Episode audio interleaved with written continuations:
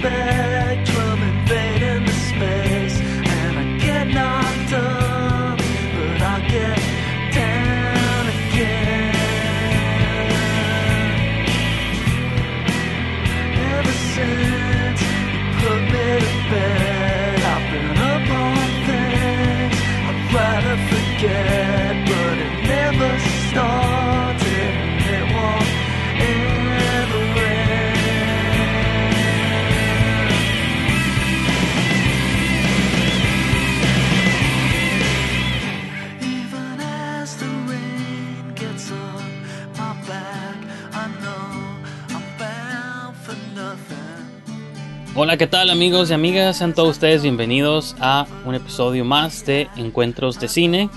Y hoy me encuentro con Bernardo Arellano, director de la película Fuego Negro, que pueden ver en Netflix, en sus casas ahorita, todos vayan.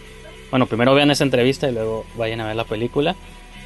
Entonces, pues digo, le agradezco a Bernardo por su tiempo ahí después de ciertas cuestiones tecnológicas, pero pues aquí vamos a darle esta, esta pequeña conversación Así que, pues, ¿cómo andas, Bernardo? Que aquí es de día y es de, allá es de noche donde tú estás, así que. Sí, tenemos nueve, horas de diferencia ahorita, Miki. Eh, bien, bien, súper. Gracias por invitarme al programa. Y pues también invitarlos a que vean Juego Negro después de la entrevista. Así es. ya si les spoileamos algo, pues ni modo. ¿Por qué no la vieron antes? Exacto. Porque, como que hay ciertos elementos de la trama que me gustaría preguntarte, pero pues antes que nada, y se me hizo curioso porque yo se estrenó hace como un mes aproximadamente, ¿no? De cuando estamos grabando esta, esta entrevista. Y yo me acuerdo pues haber visto el póster, pero venía anunciada como serie en Netflix y yo casi no veo muchas series, soy más de ver películas. Y no, no, la había, no la había visto. Luego una compañera aquí del podcast me, convenció, me mencionó, ¿ya viste la película esta de Fuego Negro? Le dije, ah, es película, pensé que era serie porque viene ahí etiquetada como serie. Y me dijo, no, sí es película, está muy rara, y vela a ver qué te parece, porque pues, ya sabe que me gusta luego el cine extraño. Y ya fue cuando me animé y la vi y pues como que me motivó un poco a que tuviéramos esta, esta conversación. Y pues esa quería que fuera como la primera pregunta, digo, en un panorama, sobre todo comparando con otras películas del cine mexicano, es una película que no la puedes como comparar con nada que se haya hecho recientemente. Entonces te pregunto a ti de dónde surge como este proyecto y sobre todo cómo viste la posibilidad de que se hiciera en un panorama que realmente no le apuesta mucho a ese tipo de, de tramas, ¿no? De historias. Pues fíjate que siempre me ha gustado el cine fantástico. Eh, obviamente creo que en la película se deja ver, me gusta mucho Robert Rodríguez, From Dust Till Down, ¿no? Por ejemplo, fue una peli que, he visto mil veces y que obviamente tiene algo esta película de Fuego Negro. Obviamente también pues un poco el thriller de David Lynch creo que de repente también se siente esa atmósfera. También intenté mucho buscar algo que me gusta que hace Lynch, que es el tipo de corte. Eh, y, también algo que hice, que, todavía está como un poco discutible, está, entre, está en el aire entre la, gente que ha visto la película, fue como de construirla un poco. O sea, tenía un guion como mucho más narrativo, mucho más lineal y, se me antojó con el editor un poco darle un giro un poco más misterioso, como sí, de construir ciertas partes y, y, vamos, como no hacerla tan, tan lineal, tan narrativa, ¿no? Como que tú también, digo, y están los elementos, si la ves dos, tres veces, ahí están todos los elementos, es decir, se va contando, pero, pero fuimos poniendo partes, o, o más bien quitamos partes que eran como explicativas, que me gustaba más como que entrases en un mundo onírico, ¿no? A través de la medium, a través de, Franco y tú ir uniendo los, los, los, fragmentos, ¿no? Que es algo que a mí me gusta que hace Lynch. Y entonces, definitivamente al final no es que quede totalmente claro, o, o sí está claro, pero tú tienes que unir, ¿no? O sea, también me gusta ese ejercicio, como de que puedas tú, tengas que tú que entrarle como a unir tus fragmentos, ¿no? Entonces, eh, pues un poco le apostamos hacia ese lado, o sea, me, me, interesaba más explorar esa narrativa, ¿no? De todas maneras, están todos los elementos y me parece que no es tan confusa como algunos digo, es que está en las redes por ahí, todas las críticas, demás, muchos dicen que es demasiado confusa. Yo siento que, que no es, o sea, sí tienes que engancharte y, fijarte en los detalles, porque hay bastantes como detalles, digamos, pero si, si, si lo sigues, ahí está como está clara para pero yo, yo creo que sí, o sea, yo creo que ahí fallo, porque sí más adelante tenía como que habláramos un poco sobre cómo a veces se lidia con la crítica, pues la positiva supongo que siempre es buena, ¿no? Pero la negativa siempre, a veces lo entiendo, pero creo que tú te das cuenta, o creo que es como crítico, al menos yo y las personas que se dedican a eso, tú te puedes dar cuenta cuando una película es intencionalmente, tiene una intención de ser como, este, o sea, en su estructura esa es la intención, a cuando hay películas que desde el principio te das cuenta que algo le salió mal como al, al creador, al director o lo que sea. Yo siento que en Fuego Negro lo que más me gustó es que se ve que está construida desde el principio para ser, o mejor tú no la llamas confusa, yo sí la llamaría, pero no en un mal sentido, sino, pues tú mencionaste Lynch y otros directores, o sea, es más la experiencia a la que te quieren meter que si hace sentido A con B, con C. Y por eso metes varios personajes y todo. Y, te, vas en, te vas en un viaje, pues. Y para mí eso es. Que es, la, es nuestra responsabilidad de entenderlo hasta cierto punto. Como personas que vamos a dar una opinión sobre una película. No nomás decir, ah, es que no se parece a estas otras películas que he visto antes. Y irte contra eso. Pues a mí eso yo, a mí no me gusta mucho que a veces hagan eso.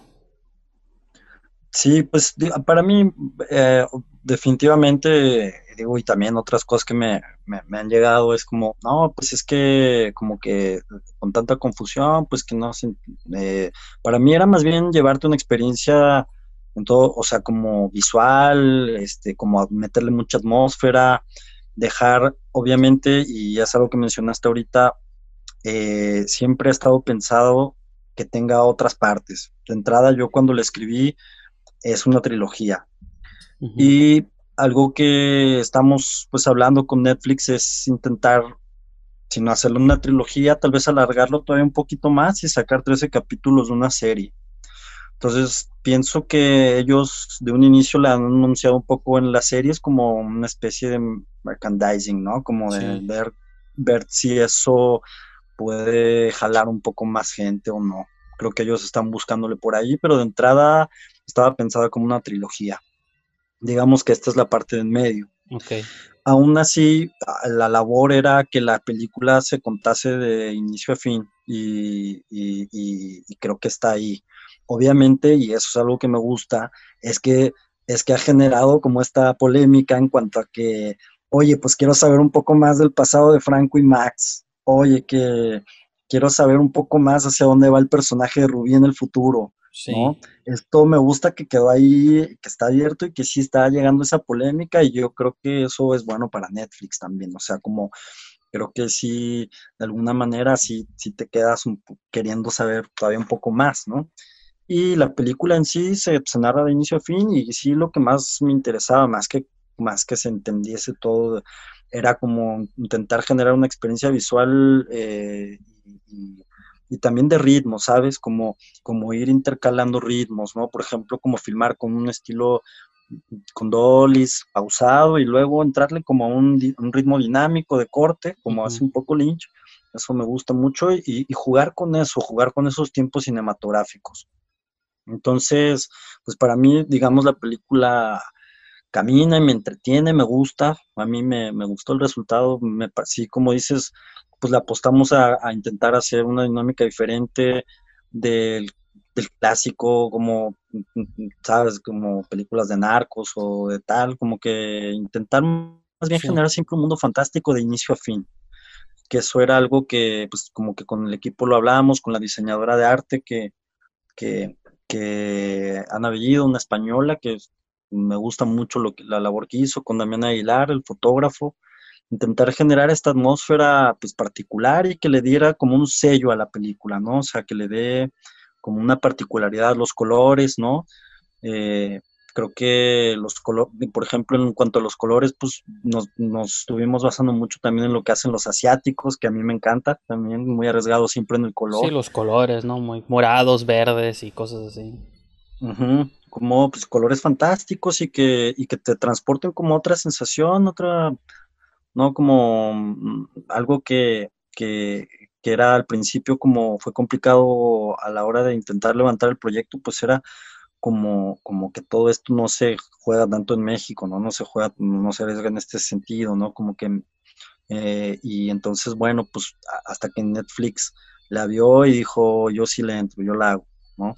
Lo cual me dio gusto, estuvo, estuvo increíble. Entonces, pues bueno, a la vez está padre este intercambio que ahorita podemos hacer con, con, con Netflix, que, que pues ellos están acostumbrados sí a jugar con cosas, ¿no? Sí. Entonces, este, eh, pues gracias a ellos la verdad es que lo pudimos lograr y eso estoy, estoy contento, que ahorita están apostando también a producir cosas en México, donde, y además, también te digo, me dieron total libertad, o sea, nunca hubo como una cosa de, oye, párate en esto, o tal, o edítale esto, no, fue una total libertad, lo cual también pues estuvo muy padre porque de su lado y, de nuestro lado, pues para disfrutar también el rodaje, que es un, fue un rodaje muy disfrutable, todo filmado de noche, puros llamados nocturnos, puros llamados nocturnos, este, lo cual pues también nos permitía jugar mucho con lo que yo quería, que era generar la atmósfera de la luz. Y bueno, y el score, que también creo que es una parte también muy interesante de la película, el score.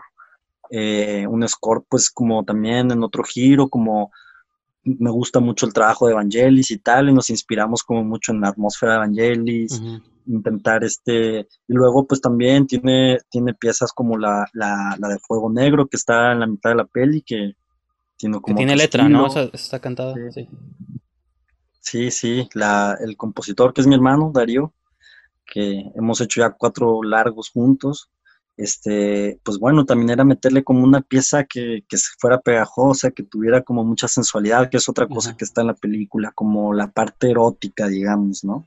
Sí. Que es algo que también a mí me gustaba y que, y que bueno, pues también ha generado polémica. Afortunadamente tuve todo el apoyo de los actores, de, de Erendira Ibarra, que la verdad, como fan fatal, me parece que... ¿Polémica en qué sentido? De, pues, pues me dicen muy gráfica o algo así.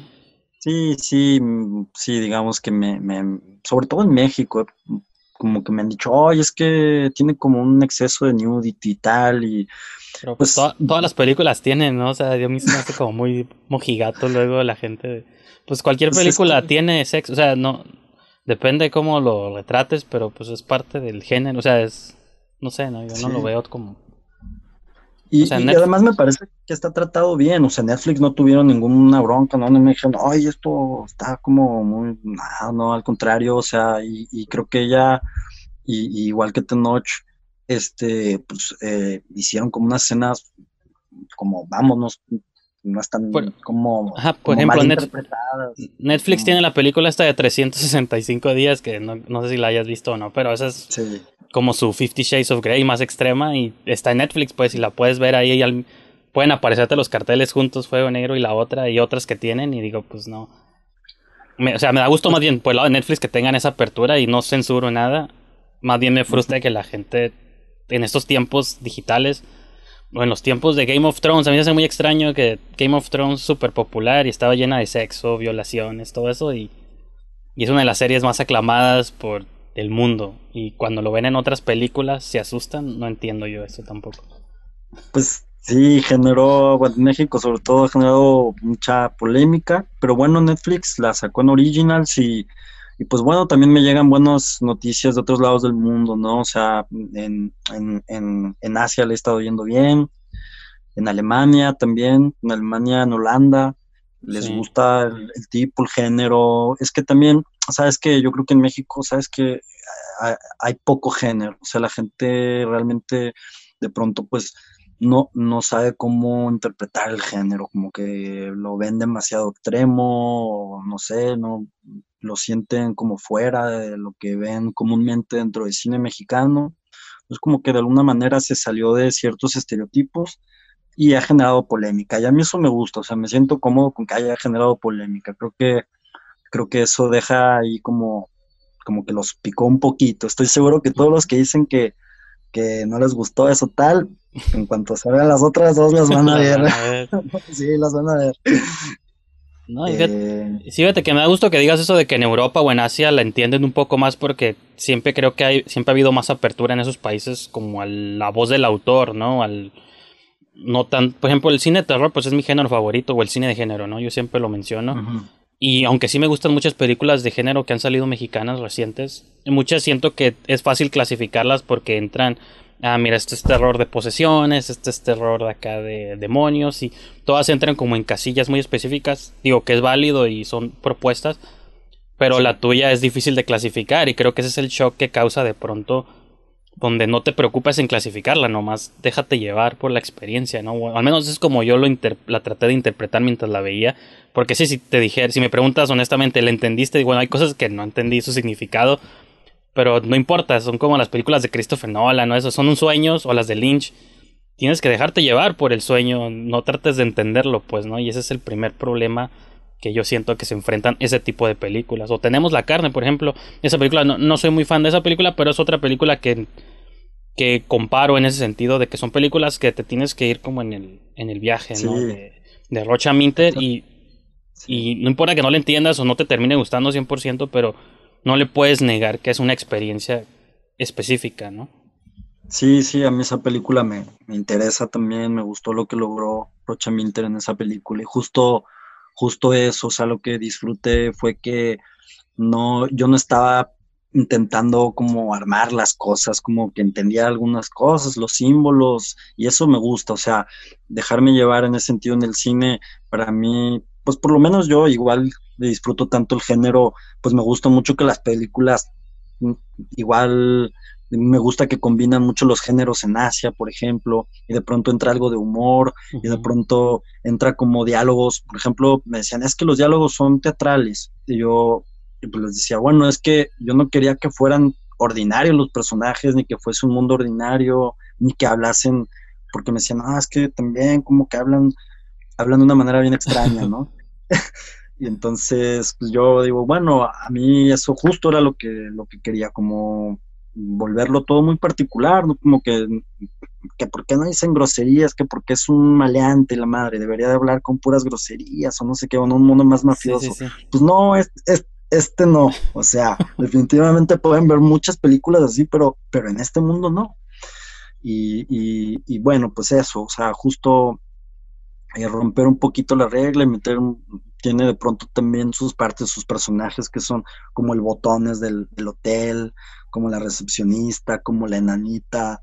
Eh, tienen, son personajes que, entran con un humor como ácido, ¿no? Como que no son básicamente todos terroríficos, pero sí viven en un mundo de oscuridad y cada uno tiene como su particularidad, pero no es que todos estén como siempre en un tono violento y luego hay otros que sí, pero pero era como jugar un poco con esas dinámicas que, en Asia me gusta mucho cómo lo hacen y, libremente se mueven en los, en los géneros y los combinan.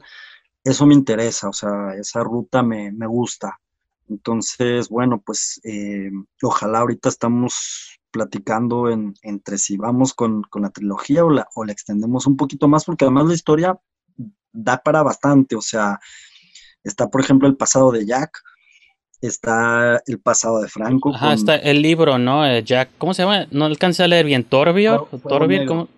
Ah, Fuego Negro el libro y, él se llama Jack Torbjornsson. Ah, ok, es que no, no se alcanza a leer bien cuando, o sea, sí se, ve como en, la pantalla, pero yo no lo alcancé a leer bien. El nombre completo del, del autor. Pero sí, ajá, es como qué es lo que hay en el libro y cosas así, eso es lo que sí te deja como esas preguntas, creo yo también, ¿no? Sí, sí, de entrada genera, te mete como un mundo fantástico y, y, y, bueno, sí, a, a mí me, me interesaba eh, también generar, por ejemplo, combinar elementos de, de CGI con, con, con, cosas en rodaje, con elementos en rodaje, como hace Cronenberg, por ejemplo. Mm. Eso me gusta mucho del cine Cronenberg. O sea, que no todo lo genera en CGI, sino que se avienta a hacer las maquetas. Y entonces, por ejemplo, con el gusano, que, está ahí, que, se traspasa. Que, se traspasa, ¿no? Entonces fue crear también un puppet y, y, luego también retocarlo con un poco de, CGI, pero, pero me, me, gustaba mucho esa idea de poder trabajar con esos elementos plásticos, que finalmente para mí era lo que le da como una sensación particular a la película, o sea, y creo que sí, o sea, cuando por lo menos aparece y todo el, el, gusano, te genera una sensación, o sea, te da, te genera algo. Y, y, es diferente la sensación a cuando solo es un CGI. Entonces, pues era apostarle a todo ese mundo plástico también, ¿no? Que, que pues, obviamente tiene su tiempo, toma en rodajes complicadón y, y con poquitas horas de rodaje, pero bueno, pues eh, finalmente, pues qué bueno que Netflix sí se, se aventó a, agarrar toda la propuesta completa, ¿no? No me pidieron cambiar nada, o sea, porque muchos decían, no, pues ármalo todo en CGI, porque tal, y dije, no, porque va a generar otra sensación si le metemos en realidad el lime, al lime, al, al, gusano y todo, va a dar otra sensación. Entonces, bueno, eso es algo que, que valoro que, que estuvo ahí, que, y que además pues que fue también muy emocionante trabajarlo al hacer la película. Pues sí, de hecho me recordó como el de la de Brain Damage, ¿no? De Henenlotter, el, el gusano. Bueno, es que se hablaba, ¿no? Pero esa idea de el, monito, pues, o sea, sí te da una sensación diferente a saber un gusano, o las de Alien, ¿no? Las, las viejitas, que sí te da una sensación ver el mono práctico, aunque no se vea perfecto como nos han acostumbrado otras películas, pero pues es parte como del encanto y del mismo pues del mismo ambiente que estás creando. Igual los efectos como estos de los personajes como flotando, que están como en fondos digitales. Digo, sí se nota, pero según yo es, o sea, es parte de la estética de la película, pues ¿no? nunca pretendió que sea un CGI acá de Avengers, pues, porque una, pues el budget no es el mismo, y dos, no, no es el tipo de película, pues, ¿no? No, no, te digo que me inspiré mucho, o sea, bueno, a mí también me encanta Cronenberg y una de mis películas favoritas es The Fly. Mm. Y, y, me encanta lo que hacen de Fly, o sea, meterle lime al, al, al, al puppet y, y, y, generar como unos efectos que son, no sé, son, o sea, a mí no se me olvida la sensación, pues que eso era algo que, que, yo quería lograr con la peli, como esa, generar esas sensaciones de este, como del B-movie, pero pues sí, como, y justo eso me permitía como estar tranquilo y, libre de jugar con todos los elementos, porque no era como tener, o sea, nunca, nunca pensé como en generar así como todo en CGI, que todo quedara así como, no, era como más buscar esta sensación más plástica de labor cinematográfica, ¿no? Como un poco al estilo de las ochentas, noventas, que son pelis que me gustan mucho de género, sobre todo te digo, estas de Cronenberg, me encantan esta de Scanners, por ejemplo, eh, donde se vuelan las cabezas y eso, pues de, pronto ves, pues sí, como poco sientes la, que es demasiado, como te diré, como expresionista la situación, pero bueno, a mí ese cine me gusta mucho, es un cine que yo disfruto, que igual, por ejemplo, From Dust Till Down, este, lo que hizo Robert Rodríguez, pues, al final cuando llegan a este lugar y que están encerrados, empiezan a, dispararle a todos los vampiros que están adentro y pues cómo revientan y todo eso, me encanta, ¿no? Entonces cuando revientan al gusano, pues, pues fue también una de mis escenas favoritas porque pues, Franco agarra el revólver y, y destroza al, al, al puppet ahí. Y esa, esa escena a mí me gusta mucho. Pues igual siento que pues también la gente ahora está tan acostumbrada al CGI que, luego pues como que le saca de onda estas cosas. No sé, pienso que puede ser algo de pronto así, pero, pero pues justo te da una sensación muy particular, o sea, única creo. Entonces, pues ah, digamos pensando en películas mexicanas, pues lo que hizo Guillermo el Toro con Cronos, ¿no? Cómo elaboró todos los o sea, hizo todas las maquetas, casi pues, la película no tiene efectos por computadora, casi todo lo generó él como con esta pasión que tiene él de, elaborar los, los, objetos, ¿no? Las, entonces, pues eso a mí me, atrae un buen y, y, y, si se arma, va a seguir en ese mismo camino, pues, o sea, vamos a seguir por ese mismo camino. Quiero que ese sea el sello, pues, de la de Fuego Negro, ¿no? Sí, pues es que ya es como cambiarlo ahorita, ya sería como traición al, al espíritu mismo, ¿no? De, de la película. Y, por ejemplo, te quería preguntar, digo, ahorita que hablabas un poco de que tenías películas previas, pues me puse como a investigar un poco tu, tu filmografía y aunque no he visto ninguna de tus películas previas, pero se me hace como interesante también a lo que interpreté de los títulos y los trailers y los videos, era de que no, pues ninguna de ellas era como así de género 100%, creo que esta es como tu primera entrada de algún modo al género. Y te, te quería preguntar un poco de eso, pues de que si era una idea que tenías desde antes o a la par de tus proyectos previos y finalmente se concretó o fue algo que surgió así de un momento de que quiero explorar esto ahora que ya hice estas películas antes, ahora me interesa como explorar algo así más de, de género. Pues fíjate que es una peli que, que te digo, intenté financiar desde hace un buen rato. Siempre he querido hacer el género, digo, es que como que soy bien ecléctico como director, me gusta de todo me gusta, me gusta mucho también el cine, digamos, poético, artístico y tal. Pero el género, pues, me encanta, o sea, y desde cuándo la quería hacer.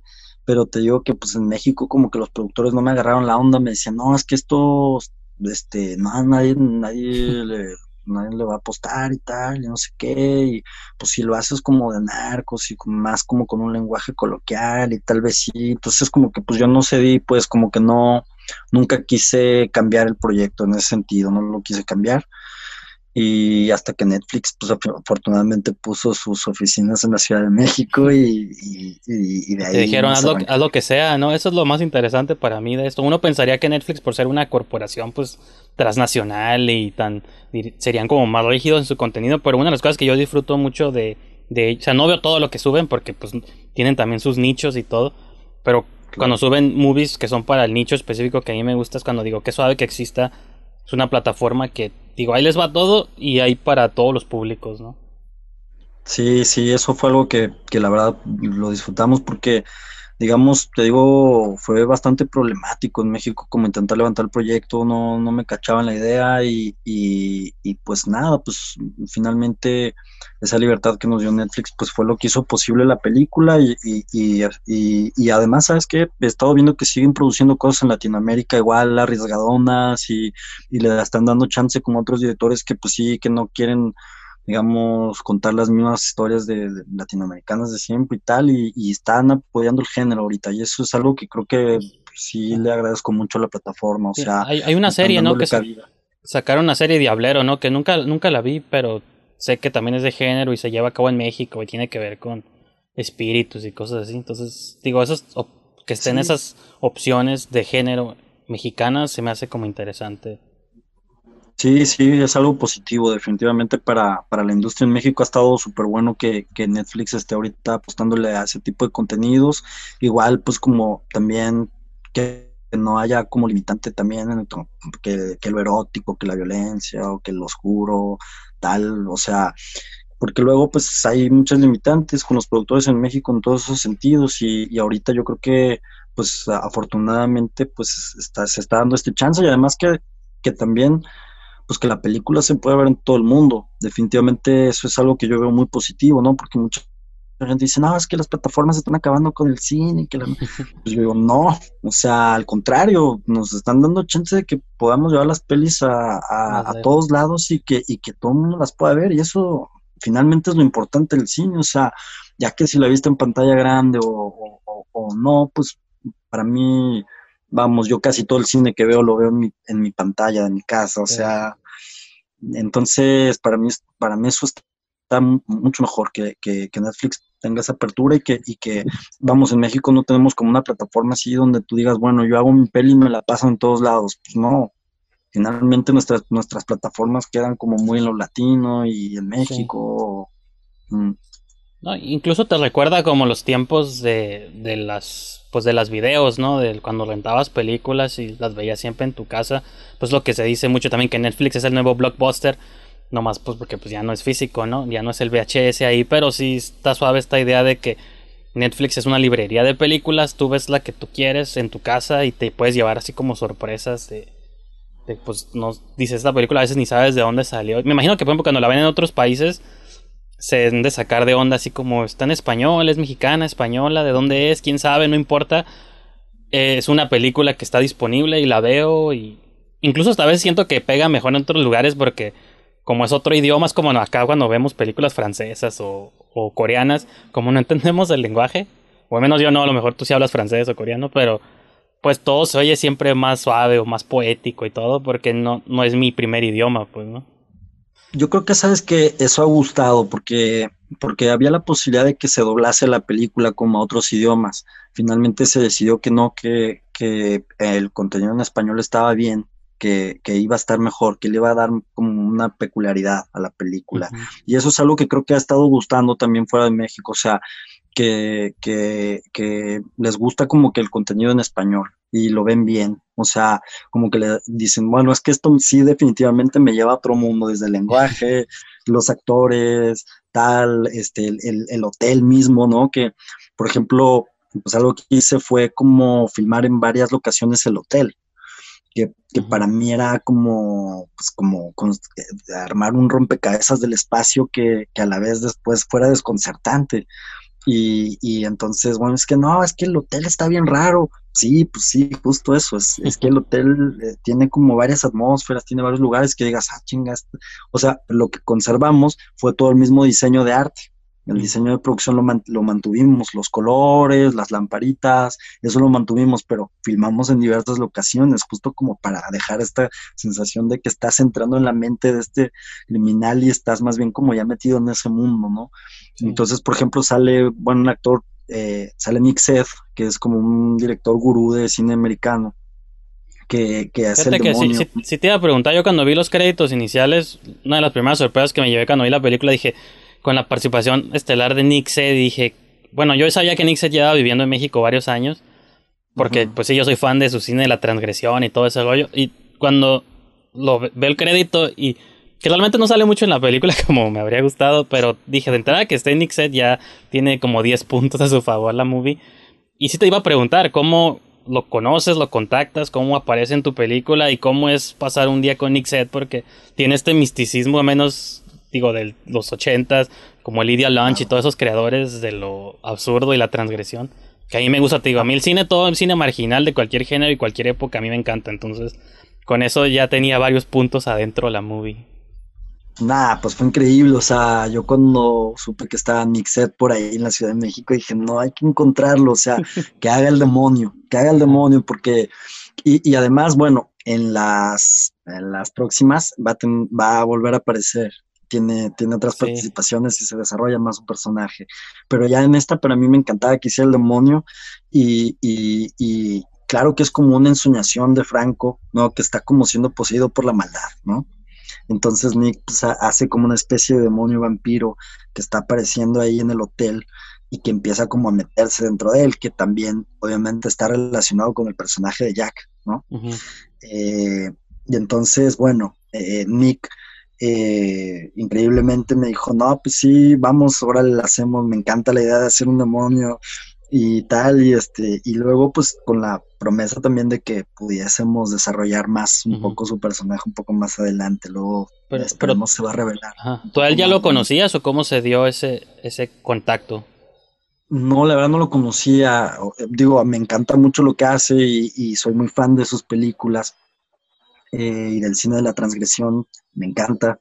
Y entonces eh, busqué un amigo que, que, tengo que, que, vive, que justo vivía en un hotel, y me dijo, oye, creo que en el hotel en el que yo vivía vive Nick Seth. Y le dije, no, vamos a buscarlo. Y me llevó ahí un hotel, pero peor que el de la película, mucho más torcido. Y, y, y, estaba ahí el Nick. Y entonces, este, pues platiqué con él y me dijo, órale, me dice, yo no hablo nada de español, me dijo, todo, solo en inglés, Le digo, bueno, digo, de entrada ahorita no hay diálogo, digo, vas solo como un demonio, me dijo, órale, me encanta la idea de ir como un demonio. Y, y pues eso estuvo muy chido, que Nick Set para mí, un icono del cine, que a mí me gusta también, este, pues pudiese estar en la película, era algo increíble y que también su personaje era pues, una aparición, una visión no un, digamos, como un ente que representa un poco como la, la maldad, ¿no? Entonces, que va poseyendo a Franco. Entonces, bueno, me parecía como icónico esta situación eh, de poder tener a Nick en la peli. Y digo, igual como que en México, pues casi nadie conoce a Nick entonces, como que les da lo mismo un poco, pero pues sí, digamos, por ejemplo, en Estados Unidos me, han llegado buenos comentarios de, de, oye, qué bien que está Nick en la peli, qué bueno que apareció, qué bueno que está ahí. Este, pues es que no te lo pues, esperas, es como un guiño así bien raro de que no, no sabía que actuaba, que salía en películas o ha estado desaparecido muchos años, ¿no? Así como... Sí, sí, y justamente sigue haciendo, sigue siendo él sus pelis ahora en México digo, le interesa ahora actuar, que fue algo que me gustó, que, que, se metió en su personaje de demonio y tal, y, y, pues bien a gusto trabajar con Nick, la verdad que podría ser como mucho más sangroncillo y todo, y la verdad no se dejó dirigir muy bien, y, y para mí era también ese guiño, como dices, para atraer un cierto público que conoce este tipo de cine, que sabe que, o que han visto las películas de Nick Sed, pues que sabe como de qué tipo va, ¿no? Cuando sale una cucaracha y se come un, a un güey en un elevador. Entonces dices, bueno, puta, ese tipo de cine a mí me encanta. Entonces, este también era pues un poco un tributo a él y a, y a ese tipo de cine, ¿no? Eh, digamos que mm, mm, como que no es, no es un cine en donde digas, no, puta, es que trae como un gran contenido social, donde tienes que estar como muy al tiro con eso. Pues no, es una peli de género para para tomarla como un sueño de, un delirio y, para mí por ahí es donde hay que entrar a fuego negro, ¿no? No, no, no está intentando hablar de una realidad de ningún tipo, ni intentar, tampoco está intentando hacer una crítica social de nada. Es una peli para los cinéfilos de género. Yo creo que ahí es donde está la gente que la va a disfrutar. Si, eh, si la intentan ver desde un lado como de una crítica social hacia algún tipo, pues no, no es, o sea, no, no va por ahí. O, podría haber alguien que le encontrara así como un significado sobre el crimen organizado, no sé qué, porque pues ya es que luego si te metes acá en con esas karatecas y todo el rollo, pues digo, a lo mejor alguien más clavado podría encontrarle significados que, que subconscientes salieron, ¿no? Ahí. Sí, pues sí, ya digamos como se puede, pero, pero, pero vamos, ¿no? Es como, para mí era este, hacerle como un, pues, un tributo a todo un cine que me encanta, de acción, el B-movie americano, este, el, el, cine asiático, y probar algo así en México, una fórmula bizarra y, y, que le diera un sello particular. Creo que para mí eso es lo que, lo que tiene Fuego Negro. También no creo que sea una peli aburrida, no, no, no creo que sea una peli que digas, ay, bueno, ya, ya, ya, ya sé en qué va a acabar. No, nunca puedes decir eso, ¿no? Desde cada 10, 15 minutos te está cambiando el, el plot y no sabes, y luego entran otros personajes, que a lo mejor también te preguntaba, te quería preguntar, digo, ya hablamos de Nick Set, pero en general, ¿cómo le explicas entonces a los demás actores, o sea, como Tenush Huerta, Erindir Ibarra o Joana Fragoso, que también aparece por ahí como Sigik, o sea, ¿cómo les planteas o les vendes esta idea de que, o sea, esta película no se parece a las películas que han hecho antes, pero va a estar suave al final, no confíen en, pues confíen en mí, ¿no? O en, o en la producción algo que terminó de cerrar un poco la cosa fue que Netflix la, la, mm. produce. Entonces, como que eso a ellos les, les dio como la garantía de que hoy, ok, va, ok, va a salir en todo el mundo, va, vamos a aventárnosla. Este güey está bien loco y, y su propuesta está bien bizarra, pero órale, nos aventamos. como que también porque digamos que Tenoch hace pues, un antihéroe, ¿no? Y, y Ibarra hace un, una fan fatal, tipo thriller eh, ¿no? Como un neo-noir. Y, y, pues, y Johanna pues me había dicho, oye, pues yo siempre he hecho como personajes como, como serios y como muy realistas y me dice, hacer una psíquica, pues me dijo, es un reto para mí y hasta me gusta, o sea, sí me lo aviento, me, late lo que traes. Entonces, pues también ellos traen como una frescura, pues Erendir ha trabajado con, con los Wachowski, ¿no? ah, sí, cierto, ahorita, Sense8, ¿no? Y va a salir en Matrix 4, me parece y va a salir en Matrix 4. Entonces ella me dijo, oye, pues está de pelos. Yo la verdad casi en México, no, me dijo más bien México nunca he tenido el chance de hacer cine fantástico ni de género. Siempre hago comedias o tipo telenovelas y tal. Pues, me dijo, la verdad, la verdad hacer este personaje porque pues obviamente las escenas de sexo ya eran fuertes y tal, la violencia y todo, pero pues ella me dijo, va, está, padre la idea, me gusta, que está arriesgada y, es un chance que no he tenido antes de, explotar en México. Entonces eso la, a ella le, atrajo bastante y Tenoch pues como hacer un antihéroe así tampoco lo había experimentado, pues también él está muy, muy metido siempre como en un cine más de una dinámica social o más realista y tal. Entonces pues también para él era como un reto, ¿no? También como actor, ¿no? De llevar como este antihéroe y, y, en otro tono y mucho más como con un estilo diferente, unos diálogos, unas pausas, unos ritmos diferentes. Y me decían, oye, me gusta cómo pones la cámara, ¿no? ¿Dónde la pones? Tal, como que los ángulos están buenos y la luz y esto también como que los, los motivó, digamos que les giráramos como un poco lo, lo habitual a lo que están acostumbrados, ¿no? Sí. Entonces, pues creo que al final para todos fue una experiencia linda la peli. Eh, pues bueno, ojalá que pronto en México empiece ahí a conectar un poquillo más y no por puro morbo, que muchos me han dicho, ay, es que he oído, he oído tantas cosas que la quiero ver ya nada más por puro morbo, que la madre, pues échensela, ahí está, va a estar en la plataforma, y espérense las otras porque también van a estar buenas. y, y si te, o sea, siendo así como sinceros honestos, ¿cómo, digo, porque yo no soy director de, cine y tú tienes varias películas ya, ¿cómo reaccionas tú ante las críticas? Digo, yo asumo, pues porque siempre lo positivo, pues está suave, a todos nos gusta que nos digan cosas positivas o bonitas, pero ¿cómo se lidia, cómo se enfrenta con la crítica negativa? O sea, si, si te agüita, si te, o sea, si te deprime unos cuantos días, pero luego dices, bueno, esto era es lo que yo quería hacer y, y los gustos en gustos se rompen. O sea, cómo, cómo se lidia mucho con ese, con ese aspecto del, cine, que es pues el aspecto más, pues creo que doloroso a veces para los creadores cuando no conecta como ellos quisieran, ¿no?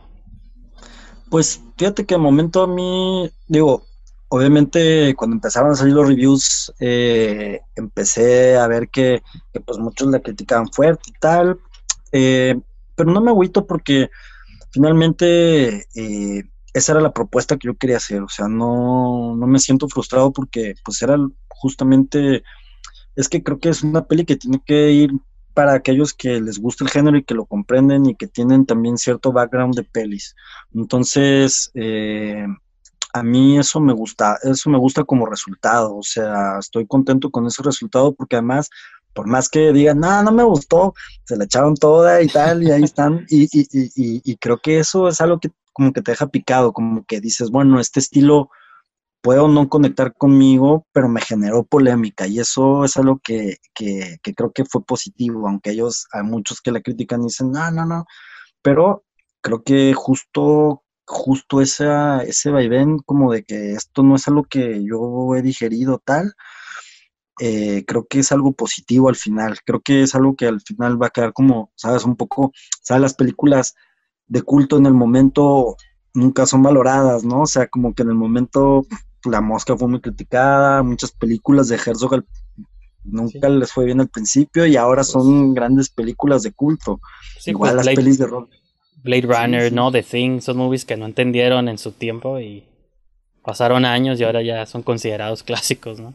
Las primeras pelis de Cronenberg, digamos, Cronenberg todas se las critican muy duro al principio, ¿no? O sea, desde Videodrome, Videodrome decían, no, no se entiende nada, Videodrome, a mí me encanta que Videodrome sea totalmente dislocada y fuera del, ¿no? Como o sea, fuera de lo común. Y ahora, es más relevante que nunca, ¿no? La influencia de los medios y consumidos por la nueva carne. o sea, antes era un videocassette porque era lo de los ochentas, pero lo puedes aplicar ahora con los teléfonos y todo. O sea, es, pues ahí estaba todo, pues, ¿no? Y son películas adelantadas a su tiempo. A mí me gusta eso, o sea, me gusta que, o desde el mariachi con Robert Rodríguez, o sea, eh, son pelis que en su momento fueron muy criticadas y que tal, y que no me gustó y tal, y, y después, ahora son pelis para mí como que son base en el cine, igual, igual yo creo que por ejemplo la, cuando llegó este Guillermo del Toro a Hollywood hizo Mimic y tal, pues fue como muy criticada y a mí me encanta esa peli, o sea, y creo que probablemente mucha gente en ese momento no la valoró, pero eso le abrió puertas a, Guillermo increíbles y, y, él ha seguido, por ejemplo, Guillermo el Toro me, me, gusta un buen porque, vamos, no es, una, no es alguien que esté como esperando a que todo el mundo le, le, encante, sino que se ha arriesgado, me apuesta sus ideas, como que no se limita y, y, y de Cronos a Mimic, a las que siguieron, fue cambiando y evolucionando de una manera bien chingona en el género, ¿no? Arriesgándose en el género porque, vamos, Cronos cuando salió, pues también no era como muy común en México o algo así, nadie había visto algo así. Yo creo que eso fue algo que tal vez en ese momento en México como que me hizo un break o rompió. Sí. Y, y, y, que, y que ahora pues Cronos está en Criterion, o sea, así de simple. Entonces, pues yo creo que justo el que no arriesga no gana y para mí fue un arriesgue. De momento, pues vamos a ver cómo sigue la cosa, pero, pero de entrada creo que Netflix está interesado en continuarle y, creo que va a estar padre tener la, saga de las tres pelis. Sobre todo a mí me gustaría más que se vaya por, por el lado de las tres pelis. Eh, y, bueno, mm, pues, lo que viene va a estar... Podría ser como la serie esa de Sherlock, ¿no? La de la inglesa, que son tres episodios, pero cada episodio es de una hora y media. Entonces, técnicamente es una serie, pero también son tres películas. Entonces, o la de Drácula, creo que salió en este año. De que son tres episodios, pero cada episodio es como de una hora y media. Entonces, como que están entre las dos cosas. Es película, pero también es serie, ¿no? Para mí es como un formato, sí, como un nuevo formato, un poco, digamos, ¿no? Como una especie de peli extendida donde, donde la puedes dividir en capítulos. y, creo que también a Netflix le interesa eso, probar como, afortunadamente, como no, no, no limitarse a, a tener como los formatos estándares, ¿no? Entonces, en ese sentido también, también va a estar bueno tener la saga en tres películas, eh, y van a aparecer nuevos personajes y otros van a desarrollar más y tal. Desde el principio fue concebida así, entonces digamos que eh, pues esperemos que ya el próximo año, poco pasando los tres efectos de esta mega pandemia, este, entremos ya en la de los gusanos. Sí. Y si se, atravesó como el, digo, pues me imagino que sí, ¿no? Pero sí se atravesó mucho como toda esta parálisis y cuarentena para detener el como el proceso del, del proyecto o simplemente estaban esperando como primeras reacciones de, de la primera película porque pues apenas salió ahorita entonces La verdad es que también sí ha sido un problema lo, lo de la pandemia porque pues digamos que se atrasaron un buen de proyectos que pues, se todo, pensaban desarrollar. Se, se atrasaron muchísimos. Entonces, problema es que hay como ahorita una lista de espera, digamos, eh, en ese sentido. Pero estoy contento que logramos terminar esta ahorita. Creo que todavía le falta que dé un poquito más de vuelta, que gire un ratito más y esperemos que empezando el otro año, pum, arranquemos y, y sigamos con las otras. Y mientras esta, pues para mí está bien disfrutable, que se dejara la gente un, una chévere y que se, se sienta a verla. Yo creo que... O algo más, ¿no? Para entenderla. Unas sí. sustancias psicotrópicas, digo, para, para exacto, exacto, sí, como que no es para tomarse una taza de té, digamos, fuego negro. no, y digo, eso y... también es otra de las como áreas de la película, ¿no? Que incluso puede ser un poco como más psicotrónica o psicodélica, pues de que por los colores y los visuales y cosas que maneja, digo, es como pues más un viaje, ¿no? Un sueño ahí. Sí. Es un delirio, es un delirio. Sí, un delirio es una buena palabra. Y, y fíjate, una, una, duda que tenía, porque, digo, encontré una entrevista que hiciste hace como un mes en Facebook para, no me acuerdo qué página era, pero era una página donde hicieron como una retrospectiva de, tu, de tus películas. Y no sé si capté bien la info o no, pero por ahí habías mencionado que eras maestro de cine. Entonces, yo tengo, digo, tengo un compañero acá que también es maestro de cine. Entonces yo siempre le pregunto a él cómo ¿Cómo balancea como lo que es dar clases de cine o las estructuras de algún modo de la escuela de cine versus este otro cine que es un poco mucho más libre o más de instinto? Cuando yo asumiría que en una escuela pues tienes que enseñar ciertas normas o reglas o tradiciones del cine, ¿cómo, cómo impulsar o motivar a que estudiantes se liberen, pero también es dentro de las normas de lo que es pues el cine formal o el cine que ven en la televisión todos los días? Pues para mí dar clase ha estado increíble porque eh, básicamente también obviamente pues yo estudié en el CCC y, luego me fui a estudiar yo un, un rato a España y, digamos como que me formé como una parte muy clásica, pero ya para mí a la hora de hacer películas me gusta más como, volar y, y, no tener límite en ese sentido, en la imaginación. Y, eso siempre va a ser un riesgo, pero para mí pues digamos, desde Park Chan-wook o lo que pasó con Parasites de, de John Bong-ho y así, que son directores que básicamente están experimentando todo el tiempo en la narrativa, que no se clavaron en, en que el plot va en tal punto y que hay que narrarlo así, que esta debe ser la estructura, pues no, para mí ya a la hora de siempre de, creo que hay que aprender, obviamente, como las bases, ¿no?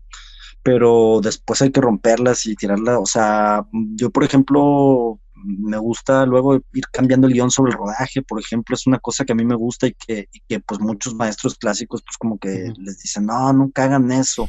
Y al sí, contrario sí. les digo, hey, ojo, si, si van sintiendo que hay algo que quieren cambiar o modificar y les nace por dentro, háganlo. O sea, no sé, el guion es una herramienta que está para transformarse, ¿no? No, no, para mí no es como nada definitivo.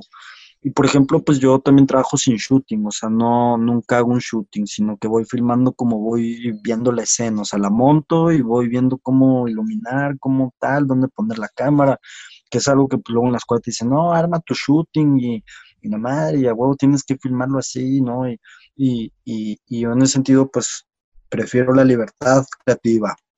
Siempre siento que va a dar un mejor resultado, aunque a veces digas, oye, pues es total y tiene estos detalles o lo que sea, pero, pero me parece que, que eso es lo que te lleva a, toma, a, tomar cierto sello de autenticidad, como luego lo que está demasiado pensado, repensado, tal, pues que sí camina bien y tal, pero que no te deja una sensación que luego dices, oye, esta madre me generó una, me, no, mm, como que, como que siento que la libertad siempre en el arte va a ser más importante que seguir como la norma, ¿no? O sea, uh -huh. definitivamente. Y sí les enseñamos como, de mi lado, pues siempre también como, empiezo como con lo más clásico, pero luego a la hora ya de que llegan a sus ejercicios es, sabes que aviéntate a, deconstruir esto y tal, y métele un, algo de, enigmático por acá y, no reveles todo, o pásate de aquí a acá y bríncate esto y no expliques esto. Sobre todo esa cosa de explicar que luego tenemos muchos los cineastas de que no, es que sí tiene que quedar bien claro porque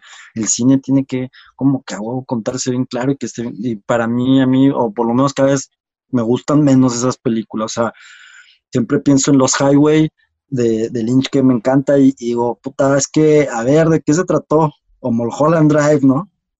No, pues es una experiencia cinematográfica, o sea, y, me gusta que hay mil interpretaciones de esas dos películas, pero puta, hay un chingo de interpretaciones de esas dos películas, no son buenísimas las dos, o sea, son una experiencia de cine que definitivamente tiene que ver con algo malvado, sí, tiene que ver como con tus pasiones y tus deseos oscuros y hasta ahí, vamos, no le, no hay que, se han escrito libros sobre esas películas, no es simple, y eso me gusta, ¿no? Es como, como esa posibilidad de que tiene el director de deconstruir, eso me encanta, entonces, me, para mí, pues para mí el cine va por ahí más como, digamos, como, y además el género se presta muchísimo para poder jugar libremente con eso, que es algo que luego como que pues también no, no se fomenta tanto, ¿no? Por lo menos la visión en México es como que el género, ay, o tiene que estar bien estereotipado, la cabaña, la cabaña malvada, este, la casa poseída, o, las o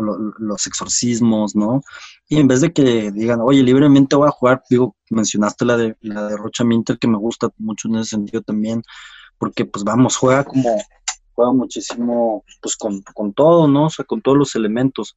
Entonces, eso me parece que es como un futuro explorable para el cine, ¿no? Como el género me parece que es algo que, que, puede revelar todavía muchísimo más del cine y que creo que habría que apostarle, o por lo menos yo invitaría a que los productores se avienten a, filmar más género, ¿no? No, no cosas tan, tan convencionales o comedias románticas, puta, tenemos de a madres para aventar para arriba, ¿no? Sí. Y, y, y, finalmente, cuestan lo mismo hacerlas, o sea, no es que nosotros las filmamos con un presupuesto, un budget bajo, pero vamos, que es el mismo con el que se hacen 200 comedias románticas, que, que bueno, no sé, de pronto también aventarse a, como productores a, a, producir género, creo que es algo que, que creo que vendría súper bien a la industria en México, este, que se avienten a, a, a filmar más género, hay un montón de avispas aquí, sí, no, y de hecho, durante la última pregunta, como que se quedó congelada la imagen. Digo, tengo confianza de que todo se escuchó bien, ¿no? Pero se quedó ahí este, en una sola foto, así que. Eh, espero que. Bueno, pues. Digo, así lo voy a dejar, no pasa nada, pero. Estamos aquí en la, en, en, en la mera campiña italiana. Digo, de igual manera, pues igual empiezo como a cerrar un poco ya la, la entrevista y y pues a veces también pienso que son cosas de que los directores pues ya lo traen en, en la sangre por más que se les enseñe o algo. Yo creo que hay directores que ya traen como el feeling específico y esas son cosas que no, no se enseñan ni se aprenden en la escuela, ¿no? Como cada autor, cada director pues ya tiene su, su cosa y siempre están como estos que les gusta desafiar la norma pues porque tiene que haber las personas que lo desafíen, ¿no? No todo puede ser como tú, las mismas comedias siempre que si tienen su público y digo yo no soy yo también estoy como en contra de la gente que critica luego las. O sea, cuando salen las comedias románticas y esto. Digo, pues es que tienen, tienen que funcionar para alguien, ¿no? Son, tienen su nicho, tienen su público y a alguien le gustan. No voy a hacer campañas tampoco de, de odio contra esas movies. Pero por lo mismo, tiene que haber espacio también para este otro tipo de narrativas y de historias. Y también apoyar todas por igual, ¿no? Y no como. Pues al final es cine y son esfuerzos que se están haciendo y, y eso está... No, está súper, vamos, como yo lo único que digo es como, como que, eh, o sea, es decir, como si, si tú llegas con tu guion como más convencional, es más probable que lo filmes, ¿no? O sea, esa es la única cosa que yo, que yo pensaría, bueno, como productor tal vez sería como intentar también apostarle por los contenidos arriesgados. Creo que eso hace que crezca la industria, hace que crezca un público, hace que el público cambie también yo me imagino que si David Lynch llegara con un productor en México y trajera los Highway bajo el brazo, le diría, no, güey, ¿sabes qué? tu película no nos late, ¿no? O la de la, serie, la serie de Twin Peaks que hizo hace como dos o tres años. O sea, yo pienso, esa, esa serie, si no fuera por Showtime o no sé quién se la produjo, dices, no, nos hubiéramos privado de una serie, una, o sea, yo creo que va a ser el último proyecto de Lynch filmado, tal vez, y, digo, si no hubiera habido, no hubieran existido algún productor con una visión de decir, Lynch, está bien, te, te financió tu serie de 13 episodios o 18, no me acuerdo cómo son y haz tu peli, tu historia y lo que quieres contar y también muy onírico el rollo y pues esas cosas se, se valen o a lo mejor no se refleja mucho a veces en pues en recuperación pero la historia del cine no recuerda cuánto ganó perdió una película no recuerda el proyecto en sí mismo y pero quiero creer que a veces eso vale más que cuántos cuántos dólares o pesos hizo en taquilla algo no Definitivamente, además, eh, digamos, a mí, digo, yo tampoco soy tanto de series y, y por ejemplo, esa la disfruté un montón, o sea, y, y, aparecían personajes y desaparecían y situaciones absurdas y a mí eso me encanta, o sea, eso lo disfruto muchísimo, o sea, un humor extraño, definitivamente los personajes de Lynch no hablan como las personas hablan en la vida real y eso es lo que más me gusta, o sea, tiene un feeling pues, padrísimo de dirección, yo disfruto muchísimo todo con todos los elementos con los que juega y, y, eso, eso lo ha, para mí hace que esa serie quede ahí para la, como casi la primera que hizo Twin Peaks, que al principio también como que no pegó y que muchos también decían, es que no se entiende, la madre va de un lado a otro y tal, pero pues es que no está hecha para, o sea, no, eso no es como su función, sino dejarte una experiencia de cine, una experiencia de personajes, de trama, de, forma de ver las cosas y, y obviamente ah, tiene una visión oscura, ¿no? Una visión oscura. Que también esta peli Fuego Negro, pues tiene esa visión oscura, tiene, tiene esa, ese mundo de sensaciones y, y pues qué padre que aquí en tu programa yo creo que los que lo vean también les va a entrar el, gusano de verla. Literal, ¿no? El gusano de, Literal. película. Sí, sí, yo creo que sí. Y este, y pues está padre que genere polémica, a mí me gusta. Eh, yo creo que es un buen camino para explorar y, y pues nada, seguiremos ahí dándole otros proyectitos también que vienen ahí, este, también bastante bizarrones. Eh, tengo otro thriller de terror por ahí que se llama El Mar Abierto, que espero también pronto filmar. Y pues tengo acá un link con, con, Italia. Ellos me apoyaron a hacer otra peli fantástica que está por ahí que se llama El Paraíso de la Serpiente. Y si alguien son eh, expertos en cine fantástico, son los italianos, ¿no? Con todo Mario Bava y Dario Argento y todo eso. Ah, sí, aquí hay una buena tradición de, cine de terror también. De B-Movie también, que, es, que está chido. Eh, el, Lucho Fulci también. Lucio Fulci, buenísimo.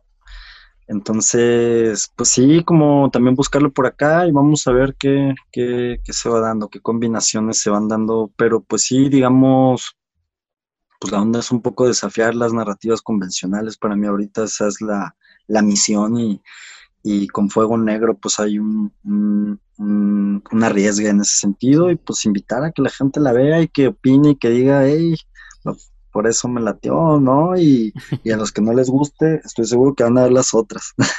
Pues nomás recomiendas a alguien para que la vean y digan, no me gustó, pero vela tú y dime. Porque te digo, eso fue lo que me dijo mi compañera. Digo, me dijo, está rara, vela tú porque a lo mejor a ti sí te gusta porque sabe de mis gustos. Y dije, bueno, pues yo pensé que era serie, pero ya que me dijo que era película fue cuando la vi. Y, pues sí, fue cuando me sorprendí por todo lo que te he dicho en esta plática, pues de que nunca había visto, sentí que, no, siento que nunca había visto nada igual producido en español con actores mexicanos. O sea, eso está suave, pues a mí se me hizo como muy emocionante que exista esa película y yo sí la recomiendo, digo, ya ustedes decidan por sí mismos, pero...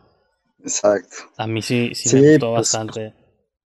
Qué bueno, Miki, me da gusto, pues está, está buenísimo que, que, que pues por ahí uh, comparta todo este, este cinefilia que tienes. No, no, no había visto tu programa, pero poca madre platicar contigo sobre cine de género, estuvo bien, bien suave la plática.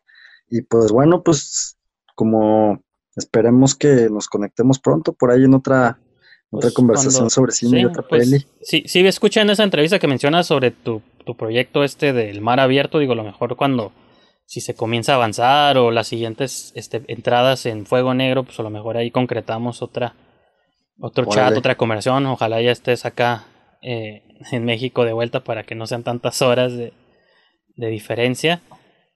Y, y, nomás si te quería preguntar, digo, yo sé que te había dicho que era la última pregunta, pero ahorita que hablabas como Italia. Dale, dale, nada más las avispas me están acá atacando, güey. Voy a meter por aquí. Sí. Un ataque de avispas ahí.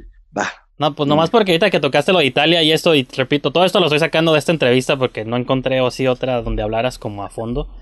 De que uno de tus, como de tus sueños o te gustaría mucho dirigir un western. Entonces, que es uno de tus géneros favoritos. Entonces, a mí también el western es otra de las cosas que me encantan. Entonces te quería preguntar si hay ciertas películas específicas, digo, pueden ser italianos, mexicanos, americanos, como a tus westerns favoritos o como las que te hayan influido más quizá o cosas así.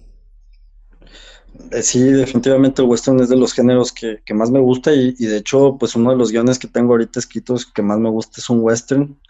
Y bueno, pues me gusta, me gusta mucho el spaghetti western, la verdad tengo que decir que es de, los que más me gusta, pues obviamente Sergio Leone como el máximo representante de, este género que además eh, filmaban las pelis en España y en Italia y, las doblaban, este, ¿no? eso me gusta, me gusta eso porque el western pues es un género fantástico también. Este, es un género que además te permite también como jugar pues con los elementos que me, que me gustan, que es violencia también, que es este, eh, eh, pues como una lucha con la naturaleza. Eh, he disfrutado, digo, me gustan desde John Huston, John Ford, westerns muy clásicos, hasta también lo que hace Tarantino. Eh, digamos que el western es un género que, para mí puede ser tomado desde muchas formas, digamos, hasta Wittenberg se ha echado por ahí alguno. Creo que también es un género que es difícil que te lo compren los productores, la verdad también lo malo es que es complicado que, se avientan a querer hacer un western, pero, pero eh, digamos que este western que tengo por ahí, pues espero también pronto empezarlo, me gustaría mucho coproducirlo con Italia, justamente estaría genial poder, poder, poder filmar o con actores italianos o, aquí en Italia este, con actores mexicanos también estaría padre. Y obviamente meter algún actor americano, que creo que eso también es un guiño que me, que me gusta, o sea, me interesa mucho, o por lo menos hasta ahora mis pelis como las puedo, puedo exhibir en Estados Unidos y, y, ha estado bueno, entonces pues como que me gustan buen, en Estados Unidos hay un montón de, de cultura cinematográfica y que y el western pues es un género bien americano, ¿no? Entonces, pues espero que, pueda, filmar con algún actor americano, y tengo en mente alguno y, pues eh, también es una peli que quiero actuar yo, también quiero explorar por ese lado, hacer nuevos personajes en el western. Y sí, pues un poco, este, también obviamente meterle pues un poco de, de géneros, o sea, como explorarle con, dos, tres cositas de horror también. Eh, que puede ser una peli interesante y pues luego, luego esperemos que, arranque ese, ese proyecto y que, y que pues bueno, vaya avanti y, y luego hablemos de él también.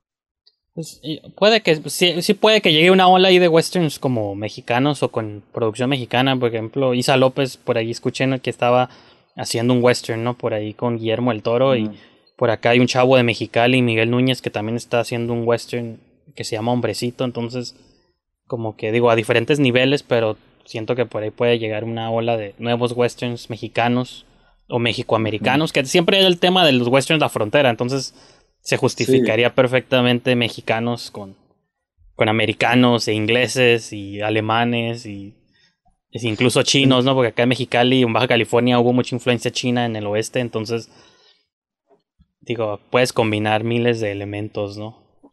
Y además que también, pues como que el cine moderno un poco te, permite eso también, o sea, como ya no, no tener por qué ser tan clásico y, darle un giro a las cosas. Creo que también eso está interesante hoy en día que, pues yo creo que en general los directores jóvenes, pues como que quieren arriesgarse a hacer cosas, este, un poco que le den un giro, ¿no?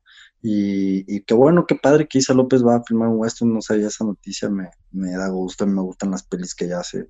tal vez no todas, pero sí me parece que, es una directora que ha trabajado el género y que, que no es muy común ver eso.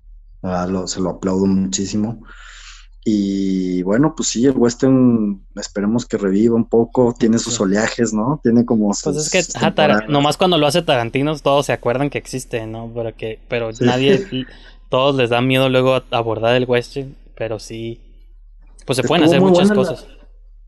La, de los Cohen, la última que salieron de Ah, sí, la eh, antología esa de los la balada de Ajá, la balada, de Buster Scruggs, sí. Por lo menos yo disfruté muchísimo. Sí, a mí también me gustó mucho. Eh, y cada uno tenía como su moraleja, que también es algo que tiene el western que, que tiene como siempre como una moraleja por ahí. Eso me gustó que lo, ellos lo retomaron. Hasta musical, ¿no? Eh, que el western musical tiene una tradición muy amplia. Igual en México el western ranchero con música y de pronto, o sea, es parte de la historia, ¿no? Sí, no, y, creo que fue un género que, que, se hizo muy bien en el país y que de pronto pum, desapareció como muchos otros, pero, pero que se extraña y por lo menos casi que desde las pelis del indio, varias, que, o Ripstein, de hecho empezó también con western y, y, me gusta un buen, de hecho ese western primero que es la ópera prima de Ripstein, Tiempo de Morir se llama, mm. una película muy buena en blanco y negro, genial esa película, la, la recomiendo muchísimo. Difícil verlo también pelis de, de Ripstein, pero, pero esa es excelente y, bueno, pues mm, básicamente el trabajo de Leone me gusta muchísimo en, cuanto a lo estético, todo lo que logró. Y por ejemplo, ese formato, el Panavision, el, el pues como un CinemaScope, todavía más amplio, ya también se dejó de usar, pero vamos queda perfecto, me gustaría retomar también y me gustaría filmarlo en cine, a ver si, si lo puedo lograr, que es algo que también sería como muy chingón.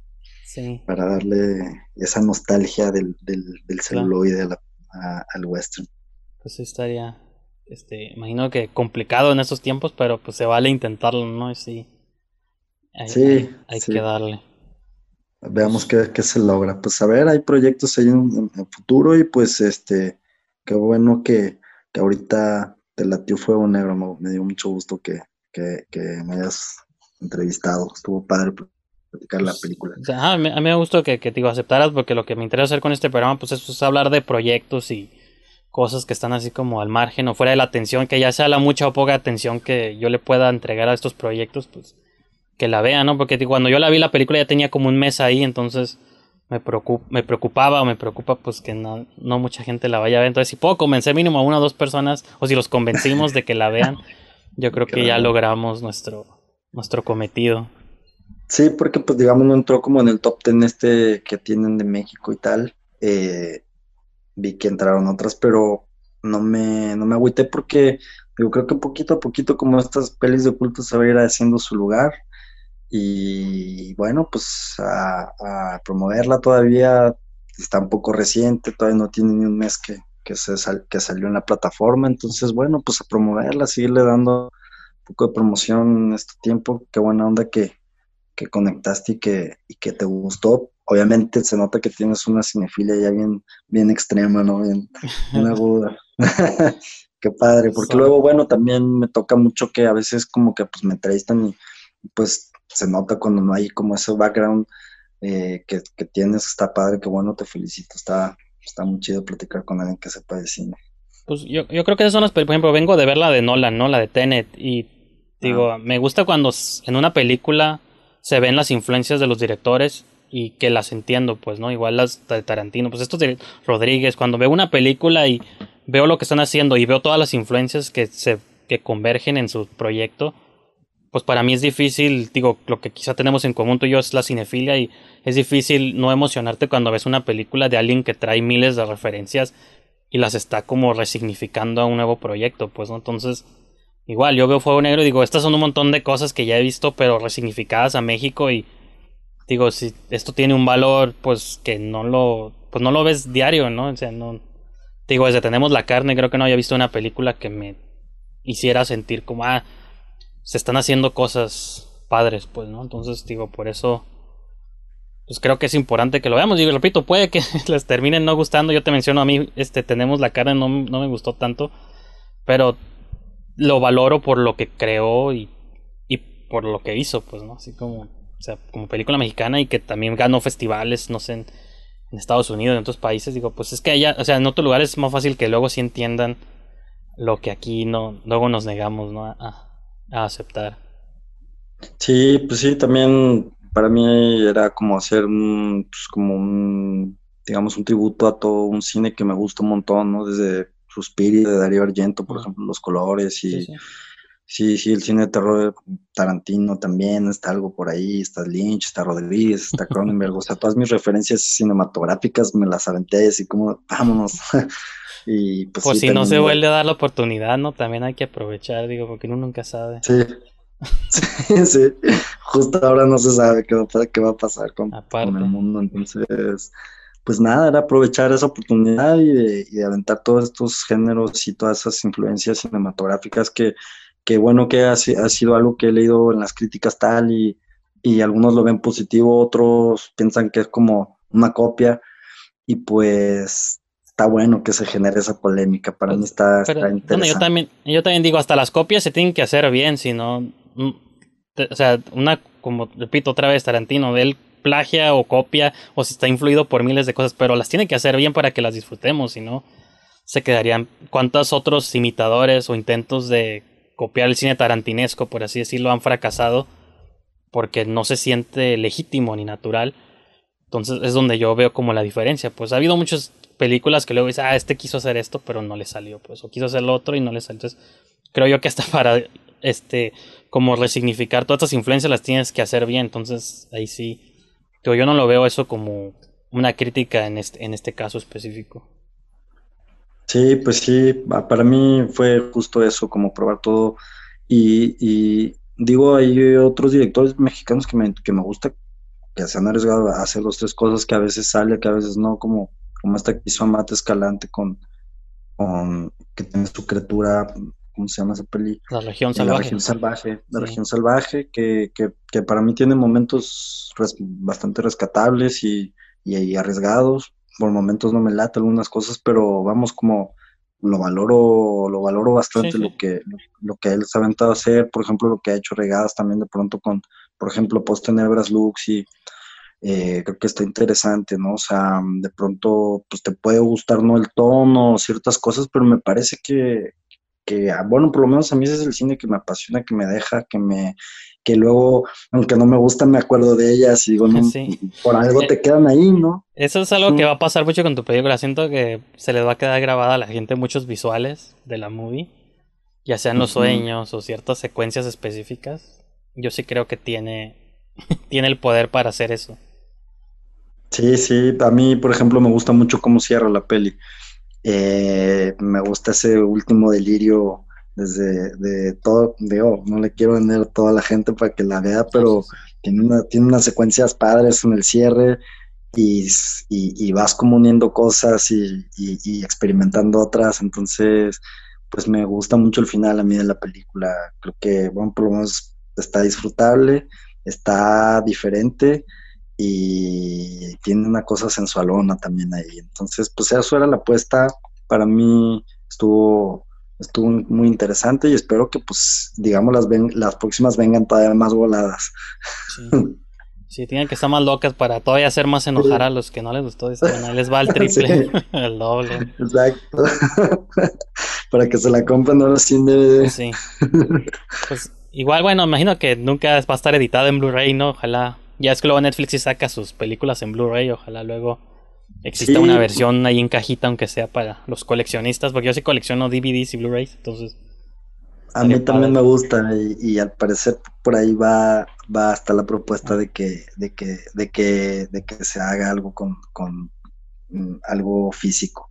Pues, Entonces, bueno, pues va a estar bueno. Sí, sí. Pues bueno, Bernardo, ya no te, no te robo más tiempo. Otra vez gracias por, te, por aquí, por todo lo, Digo, porque fue el tiempo en el programa y aparte pasamos un ratito extra ahí sí, eh, perdón, la conexión transatlántica. en el bosque lleno de vistas. Pero bueno, gracias Miki, estuvo padre la plática y este estamos en contacto, nos vemos luego. Saludos a toda la banda que te sigue y que, y que por ahí tiene esa cosa cinéfila. Van a disfrutar Fuego Negro.